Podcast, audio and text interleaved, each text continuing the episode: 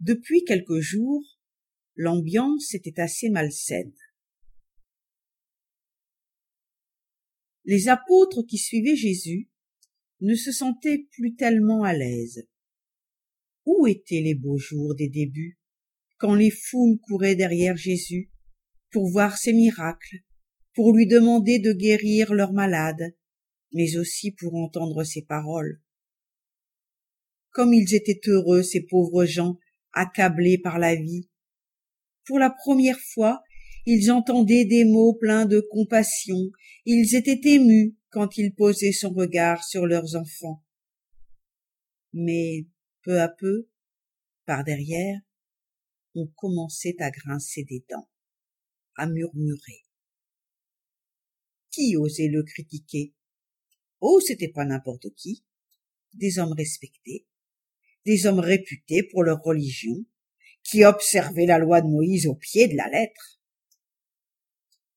Jean, avec les autres apôtres, se pose des questions. Pourquoi s'acharne-t-il ainsi contre notre maître?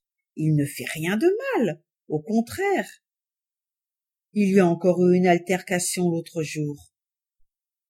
Pourquoi guéris-tu le jour du sabbat? Tu sais bien que ce jour-là, c'est interdit de faire quoi que ce soit qui ressemble à un travail. C'est que Jésus est trop bon. Si une femme arrive avec un enfant malade dans les bras, il se laisse prendre par la pitié. Il pourrait dire Revenez demain, après le sabbat. Mais non.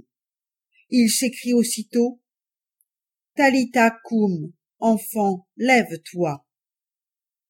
C'est cela qu'on lui reproche. Oublier la loi quand quelqu'un souffre. Et les reproches sont violents. Tu te crois supérieur à Moïse qui nous a donné les tables de la loi? Non mais, pour qui te prends-tu?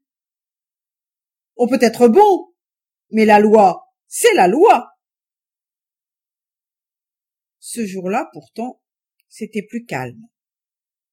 Jésus était là, assis dans le temple de Jérusalem, Autour de lui des hommes, des femmes, des enfants, tous heureux de l'entendre.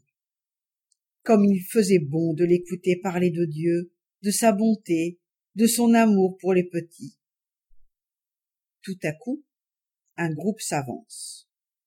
Ouh là, pense Jean, ils n'ont pas l'air commodes. Qu'est-ce qu'ils mijotent encore? Quelques-uns ont le sourire aux lèvres, mais un sourire perfide, le sourire de quelqu'un qui se prépare à jouer un sale tour. Celle qui n'a pas le sourire, c'est la femme qui traîne avec eux, toute tremblante. Écrasée par le mépris de ces notables qui la foudroient du regard, ils la font avancer juste devant Jésus. La foule s'écarte, pas très rassurée.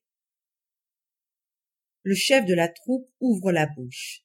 C'est un homme de grande prestance, un homme sûr de lui, de sa science. Lui, il connaît les Écritures. Depuis sa jeunesse, il est plongé dans les textes. Ce n'est pas comme ce Jésus. Que sait-il de la loi, un charpentier, un ignorant, qui en prend à son aise avec nous? Maître, oh, oh l'hypocrite, il y met les formes. Puisque Jésus enseigne dans le temple, on va lui en donner du maître. Cela ne nous empêchera pas de le coincer. Maître, cette femme a été prise en flagrant délit d'adultère. Jusque-là, Jésus n'a rien à répondre. Un fait, c'est un fait. Que nous dit la loi? Moïse nous a ordonné de lapider ces femmes-là. Là-dessus, il ne peut pas répondre non plus. Tout le monde sait que c'est dans la loi de Moïse. Ils se sont bien préparés à l'attaque. Si Jésus les contredit, ils lui sortent tout de suite le texte du livre du Lévitique, le grand recueil des lois données par Moïse. L'homme qui commet l'adultère avec la femme de son prochain devra mourir, lui et sa complice. Si c'est nécessaire, on lui sortira encore le Deutéronome. Si l'on prend sur le fait un homme couchant avec une femme mariée, tous deux mourront. Franchement, pense Jean qui s'y connaît un peu en écriture, s'ils veulent obéir à la loi, ils auraient dû amener l'homme aussi. Jésus n'aura pas de mal à les confondre, à montrer leur mauvaise foi. Pourquoi s'en prennent-ils à la femme uniquement? Tombe alors la question qui veut condamner Jésus. Le chef élève la voix. Il prend un ton grave, comme celui d'un juge. Toi, qu'en dis-tu? Cette fois Jésus est perdu. Nous l'avons coincé. S'il dit Laissez-la tranquille, nous le tenons, car il est contre Moïse, et s'il dit Mettez-la à mort, la foule va le lâcher. Comment? Lui qui parle toujours de bonté, de pardon, il approuve la mort de cette femme? C'est un menteur. Il ne vaut pas mieux que les autres qui nous écrasent avec leurs lois. Jean et ses amis sont bien embarrassés. Ils regardent Jésus. Mais que fait-il? Il ne répond pas. Ça, c'est ennuyeux. Il pourrait se défendre, non? Il est là, devant tous. Il se baisse. Du doigt, il écrit dans la poussière du sol. Jean essaie de voir, mais il n'arrive pas à déchiffrer les lettres. Peu importe, Jésus sait ce qu'il fait.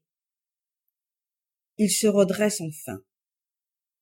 Cette fois, ce sont ses ennemis qui ne sont plus rassurés. Il semble tellement sûr de lui.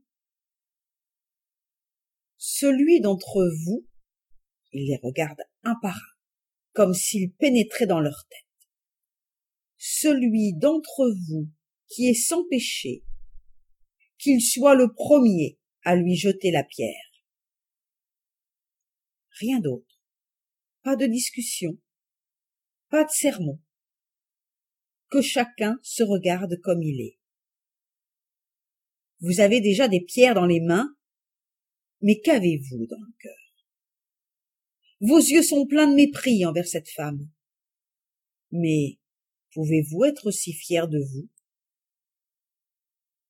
Tranquillement, Jésus s'abaisse et recommence à tracer des traits sur le sol. Un silence pesant règne sur le groupe des spécialistes de la loi. Ils ne se regardent même plus les uns les autres. Est-ce qu'ils auraient quelque chose à cacher dans leur vie? Au premier rang, le porte-parole fait demi-tour sans un mot. Il s'éloigne. Puis un autre et tous, les uns après les autres, laissent tomber les pierres qu'ils avaient en main, et ils partent. Jésus reste seul avec la femme. Il se redresse et lui demande Femme, où sont-ils donc? Alors, personne ne t'a condamné? Elle lui répond Personne, Seigneur. Jésus lui dit moi non plus, je ne te condamne pas. Va, et désormais ne pêche plus. Jean enregistre la scène dans sa tête.